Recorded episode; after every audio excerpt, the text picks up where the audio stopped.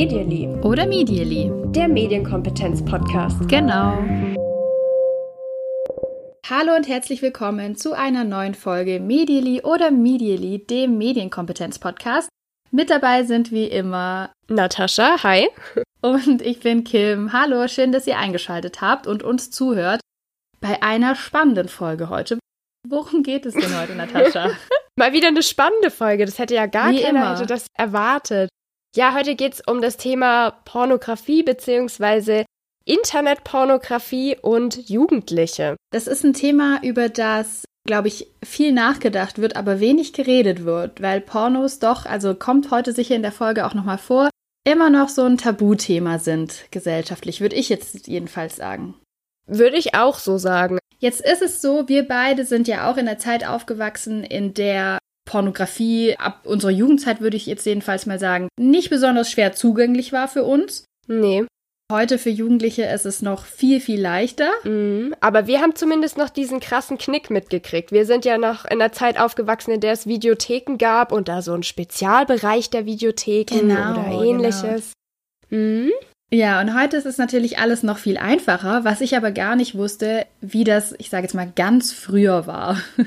Als das erfunden wurde, damals vor äh, 20 Jahren. ja, also ich spreche nicht vom Internet, sondern von Pornos an sich. Mhm. Der erste echte Porno ist aus dem Jahr 1907, also gar nicht so lang her. Ja. Aber man muss ja auch erstmal Filme drehen können und das geht ja, Ja. jetzt auch noch nicht seit 500 Jahren. Ne? Stimmt, das ist auch wieder wahr. Also der erste echte Porno heißt El Sartorio und der kommt aus Argentinien. Da hat ein boxbeiniger Waldgeist, ich finde boxbeinig ist ein tolles Wort, Klingt sehr spannend. explizit dargestellten Sex, und das ist ja so ein besonderes Merkmal von, von Pornografie, dass der Sex eben explizit dargestellt wird und dieser Waldgeist hat Sex mit drei Frauen. Mhm. Und jetzt muss ich dich direkt fragen, woher weißt du das? Weil die Info, die hatten wir nämlich nicht in unserem Seminar zum Thema Pornografie. Ich glaube, es hieß Kontakt und Wirkung sexuell expliziter Inhalte auf Jugendliche oder irgendwie sowas. Ich Mhm. weiß noch, wir haben es damals einfach nur das Pornoseminar genannt. Aber diesen Fakt, den habe ich entweder wieder vergessen oder wir hatten das damals nicht. Ich war da auch ganz erstaunt drüber. Es ist nämlich so, ich habe im, in den letzten Wochen, ich bin ein ganz langsamer Leser, also muss ich schon sagen, letzte Monate, letzte Wochen, letzte Monate ein Buch gelesen von einem Sexualpädagogen, den ich super toll finde. Ich finde, der hat eine ganz angenehme Herangehensweise an das Thema Sexualität an sich und in dem Buch geht es um Sexualität. Der heißt Christoph Josef Ahlers und Mhm. das Buch heißt Vom Himmel auf Erden. Und da ist ein Kapitel drin über Pornografie. Damit habe ich mich natürlich perfekt vorbereiten können auf diese Folge Aha. heute. Und jetzt pass auf, ich habe noch viel mehr gelernt. Hätte ich schon fast übernommen in, was hast du diese Woche gelernt, aber ich wusste, wir machen diese Folge noch. Wie war Pornografie früher eigentlich möglich? Mhm. Es gab sogenannte Peep-Shows. Das Wort kenne ich auch noch. Also davon habe ich Ja. auch schon mal gehört. Und diese Peep-Shows, das war total absurd aus heutiger Sicht. Es war wohl so, dass man eben irgendwo hingehen musste und dann in einen, in einen Raum kam. Und in diesem Raum war das sozusagen in der Mitte ein kreisrund zugestellter Bereich. Mhm. Und außenrum gab es wie so kleine Kabinen, an die man hinstehen konnte. Und die waren eben mit einem Vorhang, oftmals irgendwie so aus Latex oder so, das, was man leicht abwischen kann, sage ich jetzt mal, zu. Und dann war es so, dass man praktisch, wenn man dorthin gegangen ist, Geld, eine Münze einwerfen musste und dann ist dieser kleine Vorhang hochgefahren. Mhm. Man hatte dann freien Blick auf eine Frau, die in der Mitte von diesem Raum lag und sich da eben geregelt hat, in der Regel nackt. Sehr viel mehr ist da tatsächlich nicht passiert. Außenrum standen dementsprechend eigentlich nur Männer, die Ja. praktisch dann mit ihrem, mit ihrem einen Münze, die sie eingeworfen hatten, irgendwie eine Minute gucken durften. Und dann Mhm. hat sich der Vorhang langsam wieder gesenkt und wenn man eben noch nicht genug gesehen hatte, dann äh, musste man wieder einwerfen. Und ich finde das so absurd, weil man hat ja sich dann auch gegenseitig gesehen. Darüber habe ich auch gerade nachgedacht. Das ist ja keine anonyme Situation und auch kein verschämtes, oh, derjenige ist gerade aus der nächsten Videokabine rausgekommen, sondern wir stehen hier direkt nebeneinander. Ja, Uh. genau. Okay. Und auch sehr, sehr spannend, so wie du das gerade beschrieben hast, ist die Szene ja eindeutig so, Männer kommen da rein und Ja. schauen auf eine nackte Frau, dass da irgendwie das auch anders sein könnte, dass auch andere Menschen da Bedürfnisse haben. Das ist in dem Szenario, glaube ich, auch gar nicht vorgesehen gewesen. Absolut nicht. Also Sexualität damals auf jeden Fall noch was, was Anrüchiges und das Mhm. sollte man als Frau natürlich eigentlich nicht damit in Verbindung gebracht werden. Dann gibt's ja noch diese Schmuddelheftchen. Oh ja. Von denen man auch schon gehört hat. Mhm. Oder die man dann unter irgendwelchen Matratzen gefunden hat. Ja. Ja, ja. Die auch hoch im Kurs standen, wenn man da irgendwie tauschen wollte und so. Ja, so war Pornografie früher. Also man kann schon sagen, schwer ranzukommen. Man musste irgendwo hingehen. Es war, glaube ich, alles nicht ganz so angenehm. Ich meine auch, was du gesagt hast, ne, in der Videothek, in irgendeiner dunklen Ecke mir da was ausleihen. Ja, kann eben unangenehm sein. Man wird eben direkt damit in Verbindung gebracht. Heute sieht es ja ganz anders aus. Ja, also durch das Internet hat da eigentlich jeder ganz, ganz easy Zugriff und auch nicht auf so eine kleine Auswahl. Also wenn wir uns das früher überlegen, dann hatte man vielleicht die Auswahl aus ein paar Heftchen oder aus der beschränkten Sammlung in der Videothek. Und heute kann man sich einfach alles anschauen, alles, was man sich auch gar nicht vorstellen kann, das existiert zu jeder Zeit, Tag und Nacht. Das Internet ja. hat eben einfach immer offen. und jede Vorliebe vor allem, das denke ich mir Ganz auch. Ganz genau. Ich habe ein paar Fakten auch aus dem Buch und jetzt ist es leider so, dass es ein populärwissenschaftliches Buch ist. Ich werde es auf jeden Fall in den Show Notes verlinken, falls euch das auch interessiert. Ich habe aber deswegen halt keine genaue Quelle dafür. Ich kann euch nur sagen, es steht so in dem Buch. Ich weiß nicht, von wann diese Fakten sind. Ich finde sie trotzdem relativ eindrücklich. Mhm. Denn der Christoph Josef Ahlers schreibt, dass seitdem das Internet in, in der Form verfügbar ist, also mit Breitbandverbindungen, verdient die Pornoindustrie etwa so viel Geld wie Hollywood mit allen Blockbustern zusammen. wow. Das ist so krass, oder? Ja. 35 Prozent aller Downloads sind pornografisch mhm. und jede achte Internetseite, die aus Deutschland aufgerufen wird, ist eine Pornoseite. Ja. Jede achte. Das ist schon, wenn du Enorm. überlegst, wie viele Internetseiten man am Tag so aufruft. Ja. Wow. Begriffe wie Sex, Fuck, Porn, Big Tits, Oral, Anal Sex gehören zu den meistgesuchten Begriffen weltweit. Und das mhm. heißt, insgesamt spielt Pornografie im Netz eine größere Rolle als Nachrichten. Ja, und das finde ich wirklich unglaublich. Also wenn man sich das so überlegt, Wahnsinn. Also wie kann denn das sein, dass es so, so, so krass ist? Ja, und so eine riesige Rolle spielt und aber gesellschaftlich einfach überhaupt nicht abgebildet ist. Also wer redet denn darüber? Mhm. Warum ist es so? Auch da hat der Herr Ahlers eine Begründung dafür, die ich sehr schlüssig fand. Und zwar sagt er, dass Pornografie eben in der Regel mit Selbstbefriedigung verbunden wird. Und Selbstbefriedigung ist immer noch eine in der Gesellschaft tabuisierte Form von Sexualität. Finde ich sehr, sehr spannend und so nehme ich es in der Gesellschaft auch wahr, dass man sagt, dass man Sex hat, also sexuell aktiv zu sein, ist was Positives. Das wird irgendwie mhm. auch ein bisschen erwartet, da gibt es vielleicht auch einen gewissen Druck. Aber Selbstbefriedigung ist immer noch ein Tabuthema. Ich finde, es ändert sich da gerade ja. was. Also es wird auf jeden Fall besser, wenn ich mir überlege, wir haben auch zum Beispiel beim Kika Kummerkasten, einer Sendung, die aufklärt über Gefühle und alles, was sich so tut in der Pubertät. Das Thema Selbstbefriedigung, habe ich gesehen, war ganz, ganz schön und ohne Tabus eben mhm. besprochen. Mhm. Ich finde, da tut sich was, aber ja, klar, noch ist nicht allgegenwärtig, dass man sagt, ja, das ist in Ordnung. Mhm. Und ich kann mir auch vorstellen, selbst wenn es nicht nur damit zusammenhängt, es ist trotzdem ja noch sowas, wo noch viel, viel mehr mitschwingt. Bei Pornografie ist ja auch dieser Hintergedanke, wenn ich in einer Beziehung bin und ich nutze das trotzdem, ist es eventuell auch ein Verrat an meinem Partner? Reicht mir das dann vielleicht nicht aus? Was macht das mit meiner Beziehung? Das sind ja alles so Themen, die mitschwingen. Selbstbefriedigung finde ich sehr einleuchtend als ein Punkt, aber ich glaube, mhm. das sind noch mehr Gründe, warum ja. wir das gesellschaftlich nicht besprechen oder verdrängen. Ja, ich glaube auch diese Zustände in dieser Industrie, also da hört man ja auch immer wieder was drüber, mhm. dass das alles nicht so sauber abläuft, wie es vielleicht sein sollte und nicht immer alles ganz so freiwillig ist. Also da kommt sicherlich viel dazu. Ja. Du hast auch gerade schon angesprochen, dass es sich ändert und das finde ich auch ganz, ganz stark. Also ich finde auch in den letzten Jahren, gerade Frauen äh, machen sich da irgendwie immer mehr frei und, und sprechen ja. viel offen über Sexualität. Tatsächlich sagt der Herr Ahlers auch, dass Leute, die nach 1990 geboren sind und damit mit dem Internet aufgewachsen sind, sich viel stärker über pornografische Angebote, Vorlieben und so weiter austauschen. Also dass es da viel mehr als in Ordnung angesehen wird. Und er sagt aber auch, dass es vielleicht daran liegt, dass Pornografie viel stärker ausdifferenziert ist, hatten wir ja gerade auch schon gesagt. Mhm. Es gibt einfach so viel online. Auf was ich stehe, ich finde wahrscheinlich was. Manchmal weiß ich ja auch noch gar nicht, auf was ich stehe. Und es ist wohl so, dass es jetzt in diesen jüngeren Generationen teilweise auch darum geht, Pornografie so ein bisschen auszutauschen und sich damit auch selbst darzustellen und zu sagen, guck mal, darauf stehe ich und worauf stehst du so und, und was kennst mhm. du so? Wir geben uns hier gegenseitig so Tipps.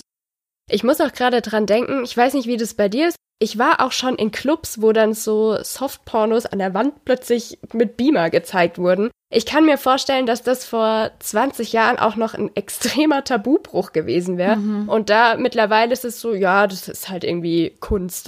Ich glaube tatsächlich, dass sich da in den letzten Jahren wirklich viel, viel gewandelt hat. Ja, auf jeden Fall hat sich ja nochmal ganz stark was verändert durch diese extrem einfache Verfügbarkeit von Pornografie. Es ist so, dass an ungefähr drei Prozent der Webseiten, auf denen Pornografie verfügbar ist, einen verifizierten Altersnachweis verlangen. Bei vielen anderen ist mhm. es so, dass man eben einmal klicken muss, ich bin 18. Bei ganz vielen ist es so, man muss gar nichts mehr klicken. Also man kommt einfach direkt drauf, wenn man die richtige Adresse eingibt. Das heißt, natürlich kommen auch Kinder und auch Jugendliche ganz einfach dran. Was dabei vielleicht auch noch wichtig zu sagen ist, es ist nicht illegal für Kinder oder Jugendliche Pornografie zu schauen. Also das kriege ich öfter mal mit, dass wenn man mal in so ein Gespräch kommt mit Schülern, dass da irgendwie so ein bisschen die Sorge ist, naja, aber darf ich überhaupt sagen, dass ich irgendwie mal Pornos gucke? Ich bin ja erst mhm. 15 und ist ja erst ab 18. Also bei uns ist es im Jugendschutzgesetz so, dass es strafbar ist und nicht erlaubt ist, Minderjährigen, das heißt Personen unter 18 Jahren, Pornografie zugänglich zu machen. Das heißt, deutsche Seiten müssen praktisch überprüfen, dass die Nutzerinnen und Nutzer über 18 sind. Aber wir wissen ja, wie das ist beim Internet. Es ist halt auch woanders verfügbar. Das heißt, da ist es sehr schwierig. Ich habe da auch gerade noch so einen kleinen Fun Fact zum Thema zugänglich machen. Mhm. Wenn ich in Workshops mit Jugendlichen arbeite, dann sperre ich nicht jugendfreie Seiten tatsächlich. Mhm. Und ich hatte jetzt neulich den Sucheintrag, da wurde nach YouPorn gesucht war natürlich nicht verfügbar. Dann haben sie es versucht mit anderen Kombinationen, also die relativ nah da dran waren. Ist Interesse auf jeden Fall da. Das Interesse ist da, auf jeden Fall. Ja, jetzt ist es natürlich so, dass Jugendliche ja nicht nur über Browser auf solche Seiten geraten können, dazu gleich noch mehr. Ich habe eine Situation, die auch der Alas in dem Buch aufmacht und die fand ich irgendwie so, das hat mich total beeindruckt. Und zwar hat er geschrieben, es kann ja die Situation geben, dass Eltern die passen da gut auf und wollen ihre Kinder auch schützen und jetzt sitzen die irgendwie alle vorm Fernseher und dann kommt im TV, jetzt kommt hier ein Film ab 16. Die Kinder mhm. sind aber erst elf oder zehn oder ich weiß ja. nicht wie alt. Und man sagt dann, hey, Kinder, aber jetzt müsst ihr dann ins Bett gehen oder jetzt nicht mehr hier dabei sein, weil der Film ist ab 16 und die Kinder gehen raus und gucken im Kinderzimmer auf Laptop, auf Tablet, auf Smartphone Hardcore-Pornos. Das ist einfach eine Situation, die heute entstehen kann und die hat man einfach nicht im Kopf. Ja. Das hat mich voll geschockt weil es ist nämlich so, dass fast 70 Prozent der 11- bis 17-jährigen Jungs und fast 60, also 57 Prozent aller Mädchen, schon mit Pornografie im Netz konfrontiert wurden. Und es wird noch krasser, 16 Prozent haben auch schon Sodomie, Nekrophilie, Gewalt und sexuelle Verstümmelung und auch Kindesmissbrauch gesehen. Das hat mich geschockt. Krass. Ja, unglaublich. Also da verstehe ich dann schon wieder Eltern, die nach Jugendmedienschutzlösungen rufen, mit denen man ja das ganz einfach technisch beseitigen kann. Wenn man sich die Zahlen anschaut, das ist beängstigend. Erschreckend, ja. Aber jede Software nutzt eben nichts, wenn ich sowas per WhatsApp und Co. zugeschickt ja, bekomme. Ganz und das genau. wusste ich auch nicht. Das ist anscheinend unter vielen Jugendlichen eine Standardpraxis. Und das ist tatsächlich das, wo ich mich erinnere, wo ich das erste Mal, glaube ich, mit pornografischen Inhalten konfrontiert war. Erinnerst du dich an irgendwas mit auf Handys oder so? Äh, ich erinnere mich an die Situation mit, wie hieß das mit dem One Cup, Two Girls, wie auch ja, immer, dieser Girls, Klassiker. Mhm. Ganz genau, das ging damals rum und ich weiß, dass ich davon gehört habe und entschieden habe, dass ich das auf gar keinen Fall sehen möchte und das hat auch geklappt. Also ich konnte mhm. mich dann da raushalten, mhm. aber ich weiß, dass es bei einigen auch nicht geklappt hat, dass sie mhm. dem ausgesetzt waren, obwohl sie das tatsächlich nicht wollten. Also ich hatte das tatsächlich selber nie auf dem Handy, aber ich mhm. weiß, dass eben Freunde von mir auch solche Clips hatten und natürlich hat man dann, hey, guck mal, hast du das schon gesehen und dann bist ja. du damit konfrontiert und du weißt ja auch nicht, wie du dann reagieren sollst und was du darüber denken sollst. Aber das war auch echt, das war ja kein, kein schöner Sex, den man da gesehen hat, sondern das war ja, und darum geht's eben auch heute ganz vielen, dass besonders krasse Inhalte, die irgendwie ja aufrütteln oder aufrühren und die man irgendwie aushalten muss sozusagen, ja. weitergeschickt werden. Und das nennt man Pornoposting. Ja, das passt auch eigentlich ganz gut. In einer Studie, die wir damals schon im Seminar hatten, wurde dann aber auch ganz klar gezeigt, dass Jugendliche unterscheiden können zwischen normaler Sexualität und die haben es abartiger Sexualität genannt. Mhm. Und da hat für sie auch solche ja, was sie unter eklig eingeordnet haben, dann mit reingespielt, mhm. wenn da zum Beispiel Code mit im Spiel war. Genau, also es gibt irgendwie zwei Gründe sozusagen, warum man sowas verschickt, sagt auch der Alos. Und zwar einmal, dass es dem Sozialstatus dient. Also das sind dann so Must-Have-Scenes, die, die musst du irgendwie gesehen haben, die musst du irgendwie kennen.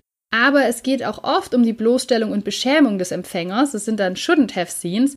Mhm. Und das sind eben Pornoclips, auf die vor allem Mädchen schockiert reagieren, weil es ja ganz oft auch Frauen schlecht behandelt werden, Frauen bloßgestellt werden, ob das mit Code ist oder durch irgendwas anderes. Sowas kommt eben vor und das ist einfach eine Realität, die wir auch hier in Deutschland haben, dass Kinder zwischen 11 und 17 Jahren zu einem sehr hohen Prozentteil Pornografie schon gesehen haben. Ich habe vor kurzem mit einer Expertin gesprochen, die ganz viel Sexualpädagogik macht, auch an Schulen. Und sie hat mir auch gesagt, dass man davon ausgeht, dass durchschnittlich Kinder und Jugendliche in Deutschland zwischen 11 und 12 Jahren das erste Mal mit Pornografie in Kontakt kommen. Wow, also manche spielen da auch noch mit Barbies. Es ist ein krasses Ungleichgewicht. Ja, oder mit Barbies und Pornografie. Also ich ja. glaube, das geht ja auch nebenher. Und ich fand es so krass. Hast du die Debatte verfolgt zum Sarah Connor Song? Ja, habe ich. Verstehe ich nicht. Für alle, die das vielleicht nicht mitbekommen haben, Sarah Connor hat ein neues Lied veröffentlicht, das heißt Vincent. Es geht in diesem Song darum, dass sich ein Jugendlicher als schwul bekennt und das auch seiner Mutter erzählt, oder? Ich glaube, das ist ich das, was im, das, ja, was im Lied vorkommt. Und es haben sich einige Radiosender entschieden, diesen Song nicht zu spielen. Ich weiß, dass sich die Debatte auch erhitzt hat an einer Zeile, die hieß Vincent kriegt keinen Hoch, wenn er, er kriegt keinen Hoch. denkt. Genau. Ich finde, es war für mich nochmal so ein Zeichen. Also da hatten wir diese Folge schon geplant und ich habe mir da echt gedacht, das ist einfach so krass, wie die gesellschaftliche Debatte offensichtlich an der Realität, aus meiner Sicht jedenfalls, da vorbeigeht, wenn ich mir überlege, mit was für Inhalten Kinder konfrontiert sind, ja. aber man sie nicht konfrontieren kann mit einer Formulierung wie jemand kriegt kein Hoch. Mhm. Dass dann Kinder ja fragen können, was heißt das kein Hoch kriegen? Also ich denke mir, ist immer ein Gesprächsanreiz, darüber zu sprechen und ich würde gerne, ehrlich gesagt, ich habe keine Kinder, deswegen kann ich das jetzt natürlich nie aus der Perspektive einer Mutter sagen und das will ich mir auch nicht herausnehmen. Aber ich fände es gut, wenn ich meinem Kind mal erklärt hätte, was kein Hochkriegen oder ein Hochkriegen heißt, bevor er Sonomie oder sowas sieht. Ja, und kennst du noch das 90er-Lied I'm Horny? I'm horny. Ja. Horny, horny, horny. Klar, ich meine, ja. warum war denn sowas in den 90ern total in Ordnung, nur weil es Englisch ist, oder was? Du, aber da gab es noch ein anderes Lied, fällt mir jetzt ein, das habe ich heimlich, ganz leise gehört. Das war meine Bravo-Hits. ja, weil es total peinlich war. Von Sofa-Planet, Lieb Ficken hieß es. Ah, na klar. Ja? Das ist doch dann später so zur Jugendzeit auch so ein das kam dann irgendwann immer wieder. ja, wieder das konnte man dann schon machen. Aber als es rauskam, das zu Hause zu hören mhm. Und dann dabei überrascht zu werden, hä, was hörst du denn da? Total unangenehm.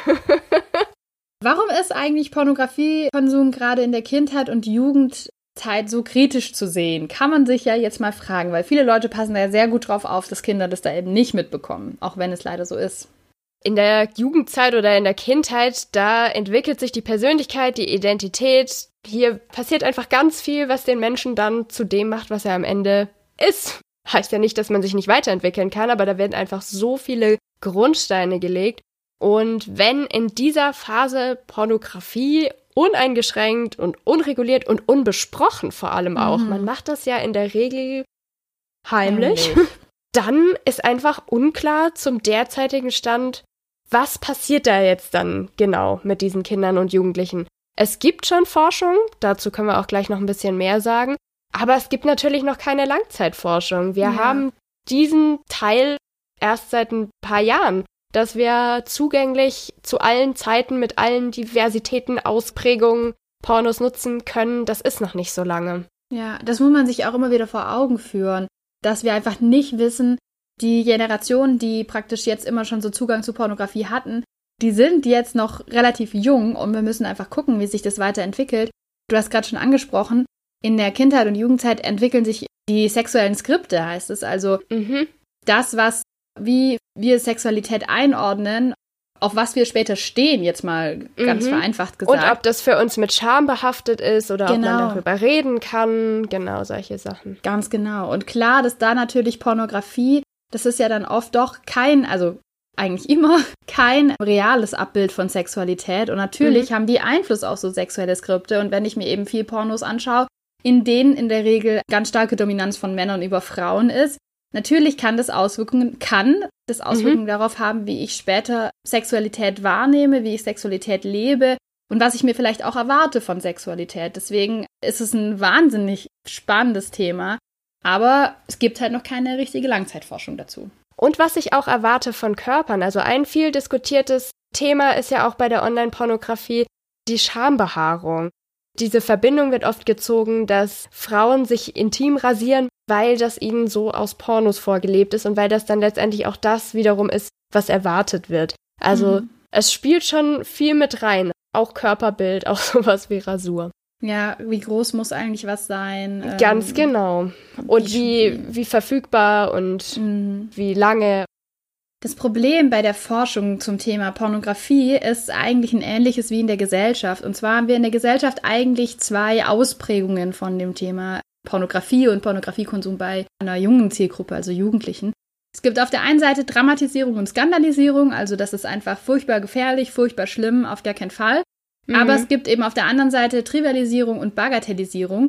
Und das ist eigentlich beides nicht wirklich zielführend. Viel zielführender, das sagt auch eben der Herr Ahlers, ist es, dass wir das analysieren und problematisieren. Ist aber in der Forschung halt wie in der Gesellschaft, gibt es vor allem zwei Seiten und irgendwie zu wenig neutrale Forschung.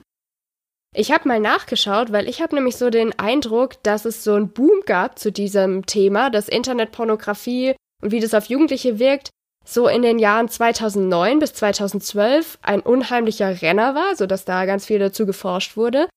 Ich habe zum Beispiel gefunden die Studie aus dem Jahr 2011 Jugendsexualität im Internetzeitalter, sexuelle und soziale Beziehung jugendlicher und junger Erwachsener von Dr. Sylvia Mathiesen oder aus dem Jahr 2010 Porno im Web 2.0 von Professorin Petra Grimm. Spannend, dass es auch Frauen sind, ne? Auf jeden Fall, Nicola Döring publiziert genau, auch ist ja zu auch dem noch Thema. Dabei. Da kennen wir genau. nur noch den Jens Vogelgesang, oder? Genau, Der, den kennen wir auch noch, ja. Und mir ist eben aufgefallen, korrigiert mich gerne, wenn ihr da mehr und aktuellere Studien kennt, sehr, sehr gerne. Ich habe das Gefühl, das war so eine Weile so ein Boom und seitdem lebt man von dem, was da publiziert und geforscht wurde und es geht gar nicht so sehr weiter. Also das war das, was ich jetzt gerade gefunden hatte. Und das finde ich spannend, weil es hat sich ja auch so viel getan seit den Jahren 2009, das ist zehn Jahre her. Ja. 2009 war die Verfügbarkeit von Smartphones auch noch überhaupt nicht gegeben in diesem Ausmaß. Das heißt, da wird sich auch einiges verändert haben. Ja. Das ist auf jeden Fall sehr Die Forschung spannend. steckt, obwohl es eben diese Studien gibt, auf jeden Fall noch in den, in den Kinderschuhen. Also es ist ja auch nicht viel Forschung, muss man jetzt sagen, dazu, mm. wenn man sich überlegt, wie, wie hoch doch die Relevanz ist, was wir in den Zahlen am Anfang gehört haben. Ja. Ein paar Fakten vielleicht, was man so ungefähr weiß. Es ist jetzt nicht alles super genau ausgedrückt, aber dass man sich einen Überblick verschaffen kann. Also drei Viertel vom Internetpornokonsum, den betreiben Männer. Das ist für Männer einfach viel interessanter, hat verschiedene Ursachen. Ein ganz großer Grund sicherlich auch, dass eben Pornos in der Regel von Männern für Männer gemacht sind. Mhm. Das ist Male Gaze. Also, dass man eben immer die Winkel so wählt, dass sie eben für den Mann interessant sind. Die Frau findet immer alles toll. Männliche Sexualität da eben irgendwie ein bisschen anders funktioniert als die von Frauen. Mädchen schauen Pornografie eher, um sich zu informieren, also um auch männliche Sexualität zu erforschen und ja, sozusagen herauszufinden, was Männer auch wollen, was natürlich auch direkt schon wieder ein bisschen ein Problem ist, weil wir wissen ja, dass es in den Pornos doch ein bisschen mehr auch erwartet wird oder anders erwartet wird, als es in der Realität einfach ist. Aber Stichwort Nischen, es gibt mittlerweile auch feministische Pornos ja. und eine kleine Industrie, die sich darum gegründet hat, mhm. Frauen Pornos zu drehen. Also die auch aus der weiblichen Perspektive, du hast es gerade mit der Kamera schon gesagt, mhm. genau, sich bemüht, da so ein Gleichgewicht herzustellen oder das frauenfreundlicher zu machen, sagen wir das mal ja. so. Absolut, also ich glaube, da gibt's auch immer mehr und es ist auch ein, immer, immer mehr ein gesellschaftliches Thema, wie wir auch schon gesagt haben. Wenn ich jetzt aber auf einschlägige Seiten gehe, dann werde ich diese Pornografie nicht finden, weil das ist dann schon eher so ein bisschen, ich sag jetzt mal High-Class Pornos, die ich in der Regel bezahlen muss. Und das mache ich halt nicht mit 12, 13, 14, 15. Nee. Ja, also wird da wahrscheinlich nicht der Fall sein. Wie ist eigentlich die Wirkung von Pornografie? Kann man ja noch nicht so viel dazu sagen. Ich kann auch hier nur was aus dem, dem Buch, das ich gelesen habe, zitieren. Er vergleicht diese Wirkung von Pornografie mit der Wirkung von Gewaltspielen. Und sagt eben, dass wenn Menschen Persönlichkeitsprobleme haben, zum Beispiel ein geringes Selbstwertgefühl, sich selber nicht, nicht gut fühlen, sich nicht angenommen fühlen und so weiter, dann ist es wahrscheinlicher, dass sie mehr Pornos schauen. Und dann ist die Gefahr eben auch größer, dass die dargestellte Sexualität als reale Sexualität wahrgenommen wird. Mhm. Heißt aber gleichzeitig, dass es eben ganz stark auf die Person ankommt, die Pornografie konsumiert und es geht hier nur um Wahrscheinlichkeiten. Wenn, dann ist es wahrscheinlicher das, heißt aber nicht, dass jemand, der Pornos guckt, automatisch denkt, ja, alle Frauen, die lieben das, wenn man die auf den Hintern klopft und Sachen machen lässt, jetzt mal einfach ausgedrückt. Und man weiß ja auch aus anderen Forschungen, dass Jugendliche da sehr, sehr wohl differenzieren können zwischen dem, was sie in Pornos sehen und zwischen dem echten Sex, den sie auch haben, dass sie wissen, dass das übertrieben dargestellt ist, dass es eben nicht die Realität abbildet, dass sie sich dort Anregungen holen oder Ideen für Stellungen zum Beispiel, mhm. aber nicht erwarten, dass alles so funktioniert oder auszusehen hat wie im Porno. Das Risiko besteht eben, aber man kann jetzt nicht sagen, es ist alles total gefährlich. Keine Wenn-Dann-Kausalität. Ja, genau. Wobei ich das da super spannend finde. Man würde ja denken, oder das ist jedenfalls mein Eindruck, dass durch diese Verfügbarkeit von Pornografie und so weiter vielleicht irgendwie auch das Alter herabgesetzt wird, zu dem man das erste Mal Sex hat. Und mhm. das ist überhaupt komplett ist gegenläufig. So. Ja. Immer später haben Jugendliche das erste Mal. Und das finde ich auch interessant. Also da kann man natürlich auch total viel über Gründe diskutieren. Ein Grund, den man da auch nennen könnte, und das ist nur einer unter vielen, ist tatsächlich, dass man sagen könnte, okay, man sieht eben das, was in Pornos passiert, und das bezieht sich vor allem auf Mädchen, und es macht auch einfach Angst. Muss ich das auch machen? Muss ich das ja. auch können? Wobei ich gerade auch so eine Äußerung aus der Studie von Petra Grimm im Kopf habe, von mhm. 2010, und da hat ein Teilnehmer gesagt, so ungefähr, naja, man braucht es ja, bevor man eine Freundin hat, damit man auch weiß, was dann erwartet wird. Und danach braucht man das auch gar nicht mehr so doll. Mhm. Also auch so ein bisschen der Lerneffekt. Da war das vielleicht auch das Selbstbewusstsein da zu sagen, okay, dann gucke ich mir das an, dann kriege ich das auch hin. Mhm. Ja, wobei, also da hört sich ganz locker an, aber auf der anderen Seite stelle ich mir das auch furchtbar schlimm vor. Also der Druck, ja. der da auf Männern lastet, immer zu können, einen riesen Penis zu haben und dass die Frau dann da total schreit und so weiter, wie es ja in, in Pornos oft dargestellt wird. Also das ist natürlich auch so ein Performanzdruck, der dann da entsteht, dass man da jetzt abliefern muss beim ersten Mal, obwohl beide wahrscheinlich furchtbar aufgeregt sind, was ja auch total okay ist. Mhm. Hat immer so zwei Seiten. Auf jeden Fall und deswegen sollte man die Aufklärung ja auch nicht Pornos alleine überlassen oder generell überlassen. Wäre schön, wenn Kinder und Jugendliche schon deutlich früher bessere Informationen zum Thema hätten, wie funktioniert eigentlich Sex, bevor sie mit Pornos konfrontiert werden, die sie vielleicht gar nicht sehen wollten und daraus dann ihr Bild ableiten, finde ich. ja, absolut. Was ich noch gefunden habe, ich habe gerade schon angesprochen, diese Studie von Petra Grimm, ich habe eine Präsentation dazu gefunden von ihr aus dem Jahr 2010. Jetzt sind wir fast zehn Jahre später mhm. und ich möchte da mal kurz ihre Forderungen vorlesen und mhm. deine Meinung dazu hören, was du denkst, wie sehr haben wir uns in der Zwischenzeit da schon hinbewegt. Also sie fordert eine Enttabuisierung des Themas Internetpornografie im formellen Bildungskontext sowie Thematisierung der Geschlechterrollenbilder in den Medien. Deine Meinung? Ähm, muss ich mit Ja oder Nein? Dann nehme ich Nein. Nicht passiert. Gut, dann hat sie noch gefordert, Handlungsräume in der Schule für Medien- oder Sexualpädagogen schaffen und diese bei der Bewältigung einer solchen komplexen Anforderung unterstützen. Und drittens, fundierte Materialien zur Umsetzung von sexual- und medienpädagogischen Maßnahmen entwickeln. Das waren die Forderungen aus dem Jahr 2010. Ja, und wir sprechen heute neun Jahre später. Also ich sehe ehrlich gesagt nicht viel davon umgesetzt, du? Nee, gar nicht. Also ich würde diese Forderung auch heute noch total unterstreichen ja. und finde ich sehr wichtig und schön formuliert. Also ich war vor kurzem bei einer Fortbildung, wo es ums Thema Sexting ging und da habe ich erlebt, dass ganz viele andere Teilnehmerinnen da waren, die aus der Schwangerenberatung sind. Ja. Und ich kannte das vorher noch gar nicht. Habe ich auch gelernt, dass es das irgendwie so gibt. Und die haben ihm erzählt, dass sie ganz oft an Schulen sind, obwohl es mhm. ja nicht unbedingt ihre Hauptaufgabe wäre. Und da eben Aufklärung machen sollen, dass die da eingeladen sind. Und die haben sich deshalb fortgebildet, weil sie eben gesagt haben, naja, das Thema Sexting kommt auch immer wieder mal vor und da müssen wir jetzt auch mal was dazu wissen.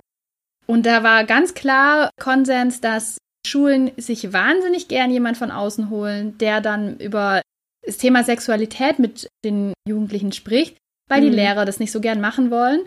Aber dass es auch total viel Probleme gibt. Und ich erinnere mich, ich glaube, das hat mir mein Sozialpädagoge erzählt, wenn man sowas machen möchte, dass man da auch immer Einverständnisse einholen muss von den Eltern und dass das auch sehr schwierig ist, weil es eben doch viele Eltern gibt, die eben sagen, nein, mein Kind macht sowas nicht, mein Kind hat mit sowas nichts zu tun. Und ich möchte es nicht schlecht reden, dass Eltern das sagen oder denken. Aber das erschwert natürlich da die Arbeit, wenn Eltern eben sagen, nein, mein Kind ist dann da auf jeden Fall nicht dabei und ich möchte nicht, dass das stattfindet. Also da sehe ich sehr, sehr schwach umgesetzt. Mhm. Was sagst du zu der Thematisierung der Geschlechterrollenbilder in den Medien? Schwierig. Also da wage ich mir gar kein Urteil jetzt zu bilden. Du weißt ja, dass wir beide immer behaupten, wir schauen nicht so viel Fernsehen. Meine Mama, wenn die das hört, sagt die wieder Kim. Das stimmt doch gar nicht. Ich habe aber jetzt mitbekommen, dass aktuell Bachelorette im Fernsehen läuft. Und das ist natürlich immer viel weniger erfolgreich als der Bachelor, finde ich an sich auch schon spannend. Ich finde es schon, dass man sieht, dass gerade bei Netflix oder so immer mehr Serien dran arbeiten, auch weibliche Charaktere als starke Frauen, selbstbestimmte Frauen darzustellen. Für Pornografie kann ich da nicht viel dazu sagen, ehrlich gesagt, weil da haben wir schon gesagt, die feministischen Pornos gibt es zwar, die sind aber natürlich nicht so zugänglich, weil natürlich auch Darsteller angemessen bezahlt werden sollen und so weiter. Ja, sehe ich jetzt nicht so. Erinnerst du dich daran, dass es bei dir in der Schulzeit thematisiert wurde? Nee, eigentlich auch nicht. Was mir da immer noch so kommt, ist, dass das Thema Aufklärung, ich erinnere mich ganz schwach daran, dass es bei uns in der Schule damals in der siebten Klasse oder so natürlich ein riesiges Ding war, uh, Sexualkunde, Sexualerziehung, dabei wird es ja gar nicht so genannt. Aber als Kind, als Schüler lacht man natürlich drüber, sobald das Wort Sex vorkommt, jedenfalls war es damals so. Es geht ja aber meines Wissens nach immer nur um harte Fakten. Wie ist der Penis aufgebaut? Wie sind die weiblichen Geschlechtsteile aufgebaut? Wie entsteht eine Schwangerschaft und wie funktioniert die Antibabypille. Aber es geht ja nie, so erinnere ich mich jedenfalls, um das Thema, was eigentlich viel spannender doch ist. Also, wie ist es eigentlich, Sex zu haben und worauf habe ich eigentlich Lust und woher weiß ich, wann ich Sex haben will und wie? Also, das wurde nie besprochen. Mm. Nee, bei mir auch nicht. Und das fände ich eigentlich total wichtig. Kann ich mir vorstellen, dass es sehr, sehr schwer ist, aber so einen Raum aufzumachen, so wie sie das fordert, würde ich mir auch wünschen. Ja. Was sagst du denn Eltern bei diesem Thema? Was sollten die denn tun? Ich erinnere mich noch an ganz seltsame Diskussionen, die wir damals im Seminar hatten, als die Frage aufkam, so, ja, sollen Eltern da jetzt so genau nachfragen, was ihre Kinder da jetzt gemacht, gesehen haben? Hm. Was sagst du? Es ist schwierig. Also ich glaube, den meisten Eltern ist durchaus bewusst, dass ihre Kinder Pornos konsumieren. In den Studien, die ich jetzt gelesen habe, hat auch nur ein einzelner Teilnehmer mal berichtet, dass er tatsächlich Pornografie nicht nutzen darf, also dass es ein Verbot vom Elternhaus gibt.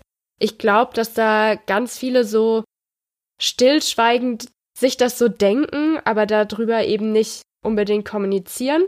Also meine persönliche Meinung ist, und auch hier wieder, ich habe keine Kinder. Mhm. Ich glaube nicht, dass man das proaktiv ansprechen muss, so, hey, wollen wir mal darüber reden, was du gerade so guckst? Willst mhm. du dazu irgendwie was wissen? Aber ich glaube, dass wenn man eben so eine Umgebung schafft, dass man schon generell über, über Sexualität auch redet, dass man dann eben auch ein Ansprechpartner bleibt, auch so wie wir das in der Sexting-Folge schon angesprochen haben. Ich habe da neulich einen sehr beeindruckenden Artikel gelesen auf der Zeitseite. Ich glaube, das war Paula Lambert. Ich muss es nochmal kurz nachgucken. Ja, genau. Und sie hat gesagt, dadurch, dass sie eben da sehr offen mit ihren Söhnen darüber spricht, ist es auch so, dass sie dann gefragt wird. Und dann kommen auch mal solche Fragen wie, ist das eigentlich so, dass Frauen wirklich alle darauf stehen, wenn man ihnen ins Gesicht spritzt? Wow, da muss man wahrscheinlich als Eltern erstmal ganz schön schlucken. So mhm. was erwartet man vielleicht nicht von einem 13- oder 15-Jährigen. Aber wenn da das Vertrauen da ist, nachdem man Super. sowas gesehen hat, auch zu fragen, und man dann die Möglichkeit hat, da eben ins Gespräch zu kommen. Also dann denke ja. ich, ist es, ist es auf jeden Fall wertvoll, das dann an der Stelle auch zu tun.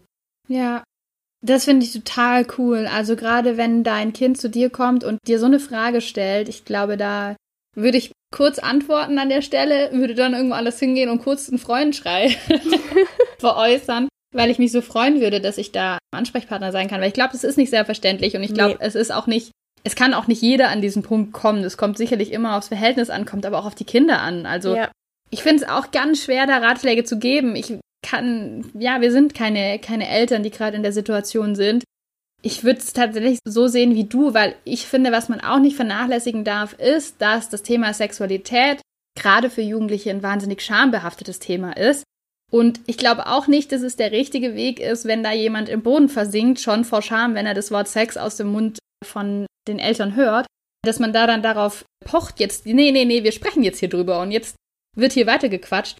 Ich glaube, es ist was ganz Natürliches, dass für Jugendliche Sexualität vielleicht auch eins der großen Themen ist, dass sie vielleicht das erste Mal so ein bisschen für sich aushandeln wollen, um sich da so ein bisschen von den Eltern so auch ablösen und deswegen da die ganze Zeit irgendwie drauf zu pochen, finde ich persönlich auch schwierig, aber klar, da zu sein und vielleicht mal irgendwas zu thematisieren, was jetzt nicht direkt die Person betrifft. Also es wäre wahrscheinlich mein Weg, weil ich finde tatsächlich das, das Gefährlichste oder das, wo ich am, am wertvollsten oder am wichtigsten finde zu thematisieren, eben diese Rollenbilder, die vermittelt werden und eben genau sowas, dass man eben Frauen nicht immer ins Gesicht spritzen muss und dass Frauen auch nicht immer schreien müssen und dass Frauen auch nicht immer alles wollen müssen und so weiter. Und dass die Männer nicht immer die Dominanten sein müssen, auch das. Also da muss man ja auch, finde ich, so eine Last runternehmen von, von den Jungs und, und zu sagen, hey, ja. es ist okay, wenn es mal nicht klappt. Und es ist okay, mhm. wenn du da nicht perfekt ablieferst und wenn mal was vielleicht zu früh passiert oder gar nicht passiert. Hey, so ist es. Und Sexualität ist was Schönes und was Vertrauensvolles und ist kein Leistungssport. Ich glaube, das wäre so das, wo ich versuchen würde, das irgendwie mitzugeben. Aber ich glaube, das kann man halt auch über eine, eine längere Beziehung und es ist halt nicht irgendwie ein Gespräch, in dem man sagt, pass auf, Pornos sind so und so und so. Du kannst die gucken, wenn das und das und das erfüllt ist. Ist schwierig und am Ende kennen doch die Eltern ihre Kinder am besten. Ja. Und wissen vielleicht den besten Weg. Also ich empfehle nochmal, der Artikel heißt Schämt euch nicht von Paula Lambert und ist auf Zeit online zu finden. Gut, ich würde sagen, dann können wir eigentlich auch schon wieder dazu kommen. Was hast du diese Woche gelernt, Kim? Natascha. also ich finde, mit Natascha klingt es einfach besser, aber ich kann ja, dann immer das Natascha einsingen. Hm. Ja, soll ich jetzt anfangen oder willst du fang oder machen wir an. das jetzt? Fang mal du an. Ich habe ja schon so viel geredet. Gut, ich habe gelernt, dass immer noch 10 Millionen Menschen in Deutschland offline sind also keinen Internetzugang besitzen, das Internet überhaupt gar nicht nutzen. Und zwar gab es eine Studie, die hieß Digital souverän Kompetenzen für ein selbstbestimmtes Leben im Alters, eine repräsentative Studie über Deutschland. Und da kam dieser Fakt eben raus. Und von diesen 10 Millionen Menschen in Deutschland, die noch immer offline sind, sind 75 Prozent über 65 Jahre alt. Finde ich jetzt nicht besonders verwunderlich, weil ich auch Sprüche von älteren Menschen kenne, wie, ja, das brauche ich nicht mehr oder das muss ich nicht noch lernen, mhm. so. Die Studie, die weist aber darauf hin, dass das Internet dazu beitragen kann, möglichst lange selbstbestimmt leben zu können, auch wenn dann die Mobilität zum Beispiel ein bisschen eingeschränkt mhm. ist. Und das sehe ich absolut auch so. Und da glaube ich und hoffe ich, dass da noch Potenzial nach oben ist, dass man diese 10 Millionen noch ein bisschen runterkriegt. Ich weiß, es ist furchtbar anstrengend, auch im hohen Alter irgendwie noch mal was zu lernen. Da haben viele auch keine Lust mehr drauf so. Aber ja, diesen Punkt, den fand ich so einleuchtend, weil ja, das Internet kann wirklich da eine Hilfe sein und da würde ich mir wünschen, dass sich noch mehr Leute da rantrauen mhm. im hohen Alter. Gerade für Senioren, ich denke es mir immer wieder, ich habe ja mal irgendwie auch hier im Podcast erzählt von meinem Opa, ja. dem ich da ein paar Sachen eingerichtet habe und man muss da halt langsam vorgehen. Man kann da nicht gleich zehn Apps oder so oder gleich Online-Shopping, aber so Schritt für Schritt und allein sowas wie einfach mit den Enkeln in Kontakt sein über WhatsApp. Ja. Videotelefonie, die dann einfach möglich wird und so weiter. Das ist, glaube ich, was, was sehr wertvoll auch sein kann und, und Absolut. Und auch ich denke mir auch immer, Podcasts sind doch auch super cool für, für Senioren hm. zu hören. Wäre so viel. Was hast du ja. gelernt? Ich lese wieder ein neues Buch jetzt gerade. Und dieses Mal habe ich mir was überlegt. Ich schlafe viel zu wenig und das weiß ich auch und daran muss ich mhm. arbeiten. Deswegen habe ich mir gedacht, Kim, lese ein Buch über Schlaf, in dem vorkommt, warum Schlaf so wichtig ist. Dann schläfst du vielleicht mal ein bisschen mehr oder legst da mehr Wert drauf. Und da habe ich was gelernt. Das wusste ich vorher überhaupt gar nicht. Ich bin gespannt, ob du das schon wusstest. Und zwar gibt es eigentlich zwei Dinge oder zwei Bereiche in unserem Körper. Es gibt auf der einen Seite einen Schlafdruck und es mhm. gibt einen Wachdruck. Der Wachdruck, der hängt mit dem zirkadianen Rhythmus, den wir alle haben, zusammen. Also das ist in der Regel so, hängt nur bedingt mit der Helligkeit zusammen, aber wir haben so einen ungefähr 24-Stunden-Rhythmus. Morgens werden wir wach und dann haben wir einen Wachdruck und der ist mittags in der Regel am höchsten und dann lässt der Wachdruck immer mehr nach und vor allem eben, wenn es dann Abend wird, wird der Wachdruck sehr gering. Das okay, aber das Spannendere fand ich, der Schlafdruck. Der wird ausgelöst durch ein Hormon, das heißt Adenosin. Und mhm. man kann sich so vorstellen, jede Minute praktisch, die wir wach sind, steigert sich der Adenosingehalt im Körper. Und je mehr Adenosin in deinem Körper ist, desto höher ist der Druck zu schlafen. Und während du dann schläfst, wird es wieder abgebaut. Okay, das klingt logisch. Und es ist nämlich dann so, wenn du morgens aufstehst und am Vormittag oder morgens schon das Gefühl hast, boah, ich könnte jetzt schon wieder schlafen, habe ich fast immer, dann hast du nicht genug schlafen, also dein Adenosinspiegel eigentlich noch zu hoch. Und was viele mhm. Leute ja dann machen, ist, man trinkt eine Tasse Kaffee. Machst du das? Nein. Gut, ich trinke erst nachmittags Kaffee. Bin ich jetzt total gesund? Das ist ganz schlecht, das ist ganz oh, schlecht sogar. Mist. es ist nämlich so, wie wirkt eigentlich Koffein im Körper? Das wusste ich auch nicht. Koffein verstopft oder dockt eben auch an diese Adenosinrezeptoren an und sorgt dann praktisch dafür, dass das Adenosin nicht an die Rezeptoren kann, man sich deswegen nicht so müde fühlt. Problem allerdings, wenn man viel Koffein konsumiert, vielleicht hast du es auch mal erlebt oder schon davon gehört, gibt es einen Koffein-Crash, weil wenn das Koffein dann endlich aufgelöst ist durch die Leber, kommt plötzlich das ganze Adenosin, das hat sich weiterhin angereichert und dockt plötzlich ganz schnell an und ist plötzlich ganz schnell müde. Nach 12 Uhr sollte man keinen Kaffee mehr trinken, habe ich gelernt, übrigens. Schläfst du jetzt schon besser, frage ich mich. Ein bisschen. also, Sehr gut. Adenosin habe ich gelernt. Wunderbar. Dann hoffen wir, ihr schlaft auch gut. Falls ihr noch was beizutragen habt zu dem Thema, lasst uns gerne wissen. Auf Twitter oder über Facebook oder per Mail an medially.podcast.gmail.com. Und wenn ihr unsere Arbeit unterstützen wollt, weil ihr sagt, ihr findet es gut, wir sollen uns weiterhin Bücher kaufen oder Studien lesen und hier darüber sprechen, dann könnt ihr das machen und zwar auf Steady. Das ist eine Seite, da könnt ihr eine Mitgliedschaft abschließen für ganz wenig Geld tatsächlich und uns dann unterstützen. Das wäre ganz großartig. Ihr unterstützt uns aber auch, wenn ihr uns zum Beispiel einen Kommentar da lasst bei iTunes oder eine kleine Bewertung. Da freuen wir uns auch. Dann sind wir durch mit diesem Thema. Mhm. Wir freuen uns auf eure Reaktionen auf jeden Fall, weil ihr habt vielleicht gemerkt, wir sind nicht in der Elternsituation, wir können das nur von außen beurteilen. Und es wäre sehr spannend zu hören, wie das bei anderen abläuft. Was ihr zu sagen habt. Dann bis zur nächsten Folge. Macht's gut, schlaft gut. Und bis dann. Tschüss. Tschüss.